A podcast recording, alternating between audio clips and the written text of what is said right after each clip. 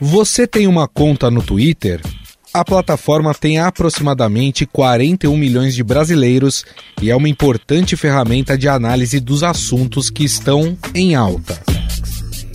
Na rede social estão perfis de autoridades políticas, chefes de Estado, celebridades e da população em geral. Por isso se torna um espaço de debates e discussões sobre temas polêmicos.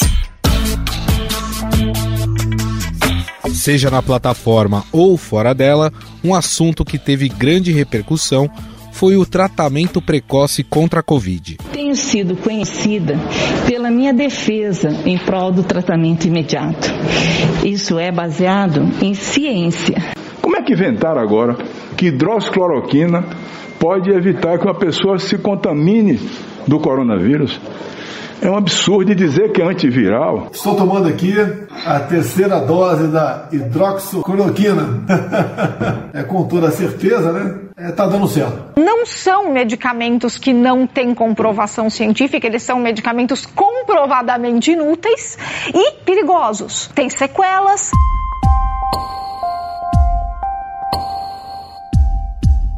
No Twitter, esse assunto passou por altos e baixos. Foram momentos em que as pessoas ou defendiam ou refutavam essa tese. Na maioria das vezes, um debate recheado de desinformação, o que ajudou a polarizar a discussão. Para entender como o assunto surgiu e foi tratado na plataforma e como se deu essa batalha da cloroquina na internet, o Estadão realizou uma parceria com a consultoria Leak, que por meio de uma ferramenta conseguiu medir tudo isso criando os sociogramas. Sociograma é um tipo de gráfico que mostra as relações entre pessoas de um mesmo conjunto. Ou, se você preferir, são aquelas famosas bolhas das redes sociais. No caso do tratamento precoce, as bolhas contra e a favor foram responsáveis por 18 milhões de citações sobre o assunto no Twitter entre novembro de 2019 e maio de 2021. É muito comum ainda achar os sinônimos do tratamento precoce sendo usados na rede, como kit Covid, tratamento preventivo, e o nome dos principais medicamentos, como cloroquina, hidroxicloroquina e ivermectina. A microbiologista Natália Pasternak lembra dos perigos em se propagar medicamentos sem eficácia comprovada a falta do embasamento científico para a promoção de políticas públicas, ela é anterior à pandemia. Isso já era um problema antes da pandemia, mas com a pandemia, isso se agravou de uma maneira nunca vista. De repente, a gente tem aquele, aquela gama de medicamentos no kit COVID que está completamente ignorando a ciência e baseado em nada, baseado em achismo.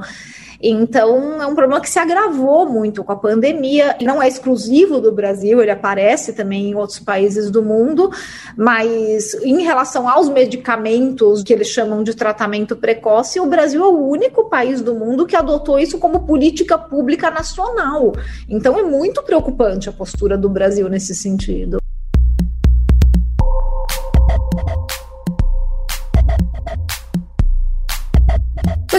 Batalha começou? E o que ela influenciou?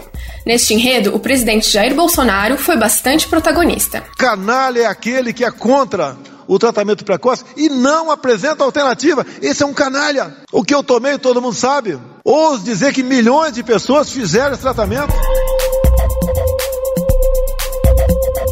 Foram identificados alguns picos importantes do debate no Twitter, principalmente durante a primeira onda da pandemia e depois na segunda onda, que também coincide com o início da vacinação no Brasil. Tudo começa em março de 2020. As menções à cloroquina começam a crescer com o aumento da busca por um tratamento em potencial para a Covid-19. Na época, Donald Trump defendeu nos Estados Unidos o uso do medicamento, no mesmo ritmo, o presidente Bolsonaro minimizou a pandemia em pronunciamento oficial. Raros são os casos fatais de pessoas sãs com menos de 40 anos de idade. 90% de nós não teremos qualquer manifestação caso se contamine. No meu caso particular, pelo meu histórico de atleta, caso fosse contaminado pelo vírus, não precisaria me preocupar. Nada sentiria ou seria, quando muito, acometido de uma gripezinha.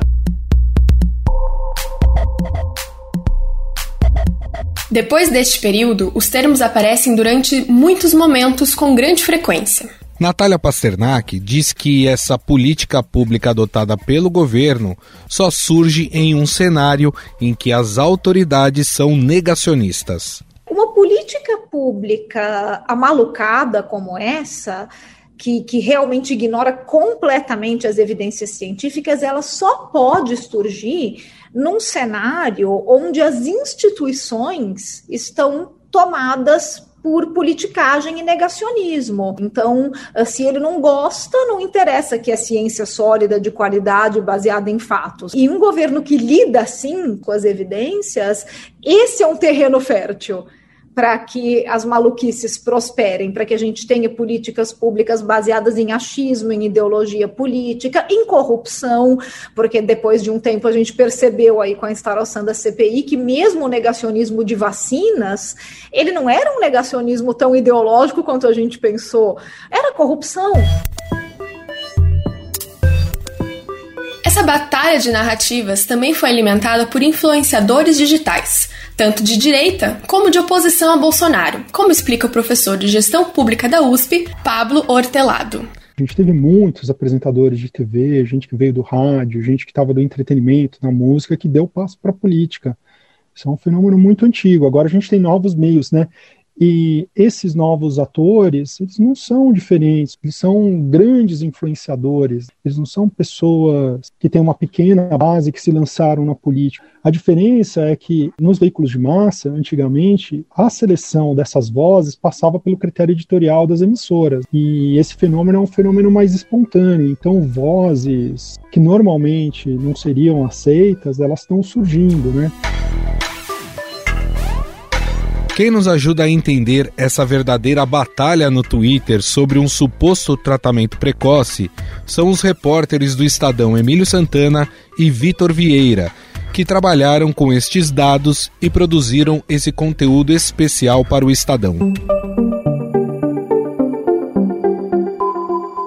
Deixa eu dar primeiro um olá para o Emílio Santana. Tudo bem, Emílio? Olá, Gustavo. Tudo bem? Prazer falar contigo. E para o Vitor Vieira. Tudo bem, Vitor? Tudo bem, prazer participar. É isso aí. Quem vai fazer essa entrevista comigo é a nossa jornalista Jéssica Brasil. Tudo bem, Jéssica? Tudo bem, Gustavo? Tudo bem, todo mundo? Bom, turma, vamos começar então. A primeira questão é como é que funcionou esse levantamento de vocês em relação a essa discussão do tratamento precoce é, no Twitter? Como é que ele foi feito? O que, que vocês tiveram aí de base para poder fazer todo esse trabalho? Bom, Gustavo, esse é um levantamento que foi feito feito pela consultoria Lorente Cuenca Alic, é o resultado da análise durante, feita durante 21 meses no Twitter. Eles analisaram mais de 20 milhões de menções aos termos tratamento precoce, hidroxicloroquina, cloroquina e ivermectina, algumas das inas aí às quais você se referiu. E esses dados, a análise desses dados e depois a raspagem de dados, é um trabalho super extenso, chegou a uma conclusão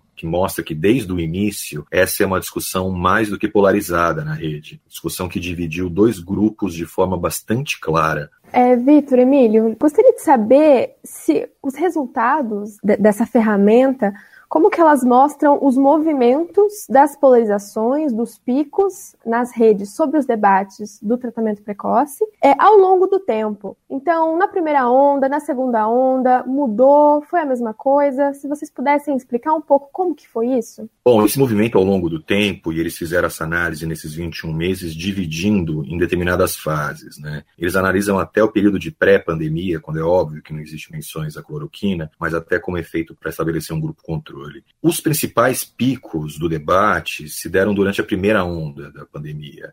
A gente está falando dos meses que vão de março até julho do ano passado. Isso, os três maiores picos, na verdade, de dimensões estão nesse período. Depois desse período, a gente tem um período de flexibilização, né? Que é o período que os casos começaram a cair, aquele período que as pessoas começaram a sair um pouco mais de casa, antes da segunda onda começar, de fato. Nesse período de flexibilização, é um período em que as menções a esses termos caem bastante e voltam a subir no começo do, de 2021 com o início da vacinação. O início da vacinação que depois também é, é precedido pela CPI do Senado, a CPI da, da pandemia. tem uns dados que vocês publicaram no especial, né, e, e, que me chamaram muita atenção. Em determinado momento, em março de 2021, para ser mais específico, né, 71% dos usuários do Twitter eram contrários ao tratamento precoce, mas 52% das mensagens publicadas é, se mostravam a favor. Por que que dá essa diferença? Bom, que a gente tem um movimento que desde o início o número de contas e o número de postagens do, do, grupo favorável à cloroquina é menor do que era menor do que o grupo contrário, isso lá em 2020. No entanto, o alcance dessas mensagens foi maior durante o ano passado inteiro. Quando chega nesse ano, em 2021, com a chegada da, da vacinação, o início da vacinação e o movimento que é reforçado pela CPI do Senado, isso se inverte. E as mensagens que são contrárias à cloroquina passaram a ter um alcance maior do que as mensagens favoráveis ao uso da cloroquina. Então, se a gente comparar, se a gente criar aqui um paralelo como se fosse um, uma disputa, um jogo ou uma guerra, uma batalha, o que aconteceu foi o seguinte: a vacinação e a CPI mudaram o jogo ou inverteram essa batalha, colocaram o exército contrário à cloroquina em vantagem em relação aos defensores, à tropa defensora do uso do medicamento e do tratamento precoce. E a questão dos robôs, né? Porque a gente fala muito do, dos robôs que existem no Twitter, né? Que muitas vezes são utilizados principalmente por aquele grupo de apoiadores do presidente Jair Bolsonaro. A pesquisa também levou isso em conta? Esse, aliás, o levantamento levou isso em conta? Essa é uma questão bastante sensível, Gustavo, porque, na verdade, a pesquisa o que ela mostra são fortes indícios da presença de robôs. Acontece que hoje, é, dificilmente uma consultoria ou alguém na academia, uma pesquisa acadêmica, e até mesmo o Twitter, vai saber identificar com clareza o que é um robô. Claro que a empresa sabe, a empresa consegue fazer isso quando ela começa a filtrar esses, eh, as contas, esses dados. Tem, por exemplo, alguns indícios que são mais fáceis de perceber, e eles dividem isso de uma forma, de uma forma interessante, que são uh, os indícios de comportamento e os, e os indícios de, de conteúdo.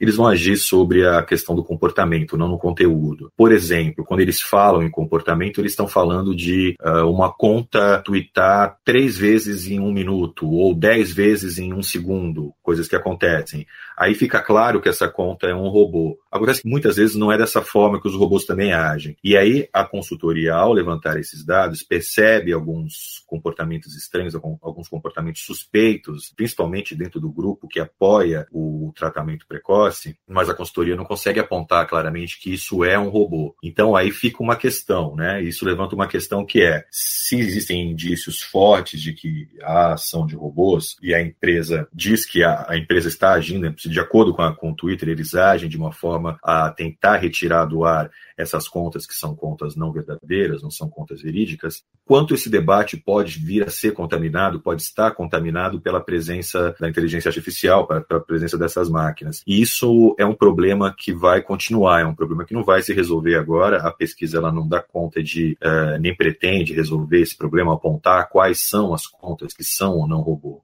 Ela só levanta que há indícios fortes da presença de robôs nessa, nessa discussão. E o que levanta uma outra discussão também, né? Que é, se desde o ano passado até agora, a discussão sobre o uso ou não do tratamento precoce desses medicamentos tem aparentemente a presença de robôs o que, que, vai ser no ano que vem, em 2022, durante as eleições? Até que ponto a discussão que eu e você, que você e sua família fazem em casa a respeito desse assunto, de outro assunto, ela é influenciada por inteligência artificial ou ela é direcionada de uma forma coordenada por determinados grupos? Bom, é, puxando mais para hoje, é, queria entender como que está esse cenário virtual hoje dessa batalha entre as bolhas, né, entre os que são a favor e os que são contra o tratamento precoce. Vocês têm algum, algum dado mais recente, né? O que, que tem de mais atual sobre isso? Bom, os dados mais recentes são os dados de junho deste ano, né, de junho de 2021, enquanto a CPI da, do Senado, a CPI da pandemia já, estava, já estava ocorrendo antes da paralisação agora do meio do ano. Que os dados mais recentes mostram é de fato essa inversão nessa batalha. Se no ano passado, se durante 2020, o grupo a favor do tratamento precoce, o grupo que prega o uso da cloroquina, da hidroxicloroquina e até da ivermectina, é, chegou a ter um alcance de suas menções até três vezes maior do que outro grupo, isso hoje se inverteu. Hoje, as mensagens favoráveis ao uso da cloroquina, por exemplo, elas são 37% do total, e as mensagens contrárias estão em 62,5% do total. Quando a gente fala isso no total de mensagens enviadas, aí a gente pode falar do número de contas também. O número de contas a favor agora é menor, 27,5%, e o número de contas contrárias é, 72,5%. Mas o que importa nessa, nesse debate não é só o número de contas, nem o número de mensagens que são disparadas por essas contas. O que importa também é a gente pensar no alcance que essas mensagens têm na rede. Então, às vezes, um grupo que é menor, como é no caso do grupo favorável, durante o ano passado inteiro eles tiveram um alcance maior, como eu disse, até três vezes maior. Hoje, né, nos dados, de acordo com os dados de junho de 2021 da consultoria, o alcance das mensagens favoráveis à cloroquina é de 39,88%, ou seja, quase 40%, praticamente 40%. E as mensagens contrárias têm um alcance maior, um alcance de 60%. Ou seja, esse exército formado principalmente por formadores de opinião, por influenciadores digitais, é, que também são formadores de opinião, evidentemente, uhum. eles conseguiram inverter essa batalha. Então, essa tropa avançou sobre o terreno do oponente, né, não vou chamar de inimigo, mas o terreno oponente, tem uma vantagem muito maior hoje. Agora, é importante também a gente identificar quem são os personagens dessa história, né, porque parece que se a gente fala numa guerra, numa batalha ou numa Sim. disputa, quem são ali os soldados e os capitães dessa história toda que estão uh, mobilizando as redes. Então, posso, posso até incluir, já que você vai falar dessas pessoas, né, a força desses influenciadores, né, o quanto que um desses grandes influenciadores de redes sociais, é, quando ele se posiciona a favor ou contra tratamento precoce, o quanto o posicionamento desses influenciadores é, fez aumentar ou não, vamos dizer assim, as menções em relação à defesa ou a, a quem era contra do tratamento precoce? É, a força de, desses influenciadores é gigantesca. E é interessante porque muitas vezes quem está nos ouvindo pode ser que não faça parte, que não tenha uma atividade é, recorrente dentro das redes sociais, ou tem atividade dentro de uma rede social, mas não da outra. E as pessoas talvez às vezes não se deem conta do quanto o nosso debate, o debate aqui fora das redes, ele é influenciado pelo que acontece ali dentro. E dentro das redes, a gente está falando de influenciadores que tem sim o poder de mobilizar a opinião pública, ou pelo menos a opinião digital, a opinião dos usuários, que na verdade isso se estende depois para fora das redes sociais. Então, quando entra em jogo um influenciador digital como Felipe Neto ou Felipe Castanhari, a gente está falando de milhões de pessoas que retweetam essas mensagens, que têm acesso a essas mensagens e que vão fazer a, a essa informação circular. A gente tem de um lado, eh, do lado de quem defende o uso do tratamento precoce, desde a primeira hora, o maior defensor deles, o principal nome, não é ninguém menos do que o presidente da República, que não é um usuário qualquer, né? ele não é como eu, como meu vizinho, como quem quer que seja, ele é o presidente da República, e o que ele diz é ouvido sim. Você pode não concordar com o que ele diz, você pode não gostar, o fato é, o que ele fala tem influência, tem um peso. Então, entre os milhões de seguidores dele, uh, são bombardeados diretamente com essa informação favorável ao uso da cloroquina. Informação essa que, da maior parte das vezes, é, é uma informação desprovida de qualquer tipo de embasamento científico. A gente vai entrar naquele debate sobre liberdade de expressão, é, se pode ou se não pode, mas o fato é que ele está dando, nesse caso né, específico, ele está dando um depoimento de que ele usou o medicamento, o medicamento, segundo ele, foi eficaz, ele constantemente usou as redes sociais e o Twitter, né, especificamente, para falar sobre, para promover o tratamento precoce, que não tem nenhum embasamento científico, não só não tem embasamento científico, não só é desaconselhado por não ter efeito positivo, como pode ter efeitos negativos. Pelo menos desde meados do ano passado, a Organização Mundial da Saúde é clara e explícita no seu site, está lá para quem quiser entrar e ver, que o medicamento não deve ser usado no tratamento da Covid-19, porque pode causar problemas problemas para sua saúde. É, em relação à ivermectina, a mesma coisa. Eles aconselham usar apenas para quem tem piolho. Então, se não for esse o caso, Sim. é melhor não usar. e, isso, e essa foi a dinâmica desde o começo. E depois de um tempo, de um curto espaço de tempo, do outro lado, os influenciadores digitais, youtubers, pessoas que têm um peso enorme na rede, enorme, elas passaram a se manifestar. Pessoas que também atraem um contingente grande de atenção, tem, tem muita atenção na rede, nas redes, e eles passaram a criticar esse posicionamento do governo federal. E isso foi responsável, sim, também pelo equilíbrio desse, desse jogo, por tornar essa batalha mais equilibrada, junto com a vacinação que chegou no começo do ano e a CPI, esse jogo se inverteu. Eu ia dizer que é interessante notar como que, nesse primeiro momento, essa aglutinação dos apoiadores da, do tratamento precoce fez com que eles tivessem um discurso forte, de alcance grande e uma movimentação muito coesa nas redes. E até pela dinâmica de como as informações sobre esses remédios foram se espalhando nas redes e até mesmo nos veículos de imprensa ao longo dos primeiros meses da, pandemia, demorou para que tivesse uma força de publicações que conseguisse fazer frente à defesa grande que é, é, foi feita do tratamento precoce, que envolvia grande parte das vezes o próprio presidente Jair Bolsonaro ou nomes também influenciadores simpáticos ao presidente. Então demorou alguns meses para que essa mobilização contrária para que tivesse força, tivesse volume e alcance para conseguir equilibrar mais essa batalha na, nas redes, nessa narrativa sobre o tratamento precoce. No início da pandemia, como havia ainda poucas informações sobre os remédios e as pessoas ainda é, davam essa, esse benefício da dúvida para a cloroquina, para a hidroxicloroquina, esperando os resultados dos testes, havia uma força apoiadora do remédio muito grande e coesa, e de um outro lado não havia essa força contrária de publicações e de contas contrárias ao tratamento precoce, com alcance tão grande e com uma coesão tão grande quanto o outro lado.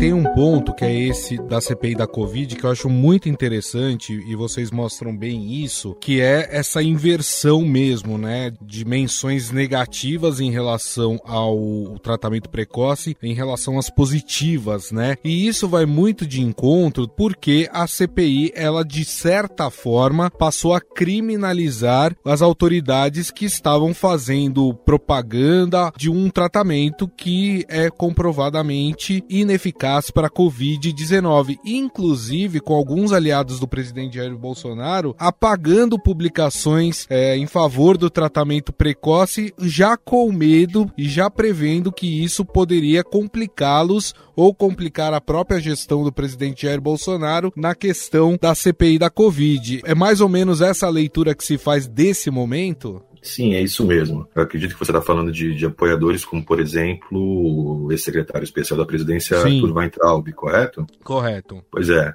E é interessante a gente notar o quanto muda essa disposição, porque esse levantamento, e aí eu convido quem está nos ouvindo também a acessar o site do Estadão e dar uma lida no material e olhar ver como a apresentação gráfica disso se faz. Sim. É interessante porque a, a, consultoria ela constrói uma forma desse fenômeno do que aconteceu na rede, ela constrói de uma forma gráfica. Então fica claro, você imagina dois grupos representados por duas manchas, uma mancha direita e uma mancha esquerda, que nada tem a ver com o espectro de direita ou esquerda política, uhum. apenas é a disposição que se deu Sim. ali. E isso que o Vitor falou agora há pouco é importantíssimo, porque desde o início, essa mancha dos apoiadores, né, essa mancha que se forma em volta do discurso do tratamento precoce, é uma mancha muito mais coesa. Então, graficamente, você consegue ver isso enquanto a mancha dos que são contrários é uma mancha espalhada. Ou seja, um de um lado você tem um grupo coeso, do outro você tem um grupo que é muito menos coeso. Uhum. De um lado você tem um grupo maior, do outro um grupo menor. Quando a gente chega agora nesse ano, quando a gente vai olhar esses gráficos em relação ao período da CPI, é nítida a diferença que tem em relação ao ano passado. Como o lado contrário ao uso da cloroquina se aglutinou mais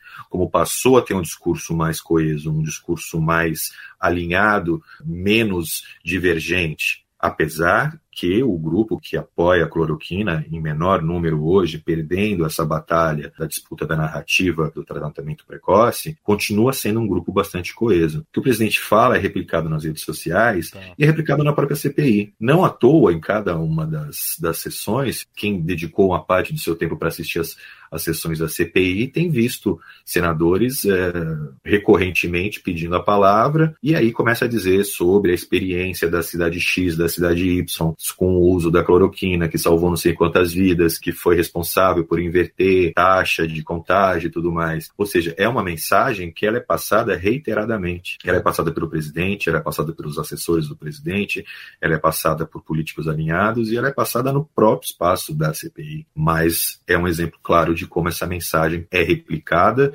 e de que forma essa coesão ocorre fora desse universo também das redes sociais. Ela acontece no seu dia a dia. Muitas vezes, quando você está ouvindo, quando você ouve alguém te falar uh, sobre o uso da cloroquina, é o mesmo discurso que está sendo feito na rede social, o mesmo discurso que partiram desses influenciadores. Bom, e nós conversamos então com os jornalistas do Estadão, o Emílio Santana e o Vitor Vieira, eles que fizeram esse trabalho aí muito bacana, né, de identificar como as bolhas trabalharam no Twitter em relação a essa discussão sobre o tratamento precoce. Emílio e Vitor, queria agradecer demais vocês pelo bate-papo, foi ótimo, muito obrigado, viu? Obrigado, eu que agradeço. É, só quero reforçar que esse é um, é um, trabalho muito coletivo, né? É um trabalho que foi feito, começa a ser feito na, na consultoria, junto com o Estadão, e envolveu um número grande de pessoas da consultoria, um número enorme de pessoas do Estadão e que a gente está aqui falando sobre isso hoje, mas é um trabalho que foi feito a, sei lá, quantas mãos, Victor? Umas 60 mãos? Foram várias, e eu acho que é um trabalho importante que, para além da, da questão da pandemia, do tratamento precoce, ele lança questões, lança interrogações para outros debates que a gente faz hoje na sociedade sobre é, discurso, meio digital, como que a gente deve observar as discussões que aparecem nas redes, desinformação, então é, suscita muitas discussões importantes. E convido você que está ouvindo o podcast a ir lá no nosso portal estadão.com.br e olhar todo o conteúdo multimídia que foi produzido por eles, porque aí é muito legal porque você tem a imagem de tudo isso que a gente está falando aqui para vocês e claro, traz uma compreensão melhor sobre o assunto. Queria agradecer também você, Jéssica, obrigado, viu? Eu que agradeço, foi muito legal falar com vocês aqui. Estadão Notícias. O Estadão Notícias desta segunda-feira vai ficando por aqui. Contou com a apresentação de Jéssica Brasil e de Gustavo Lopes. A produção também é minha e do Gustavo, da Júlia Corá, Thaisa Medeiros e Jefferson Perleberg. A montagem é de Moacir Biasi. O editor do núcleo de áudio do Estadão é Emanuel Bonfim. O diretor de jornalismo do Grupo Estado é João Fábio Caminoto. Mande seu comentário e sugestão para o nosso e-mail podcast@estadão.com.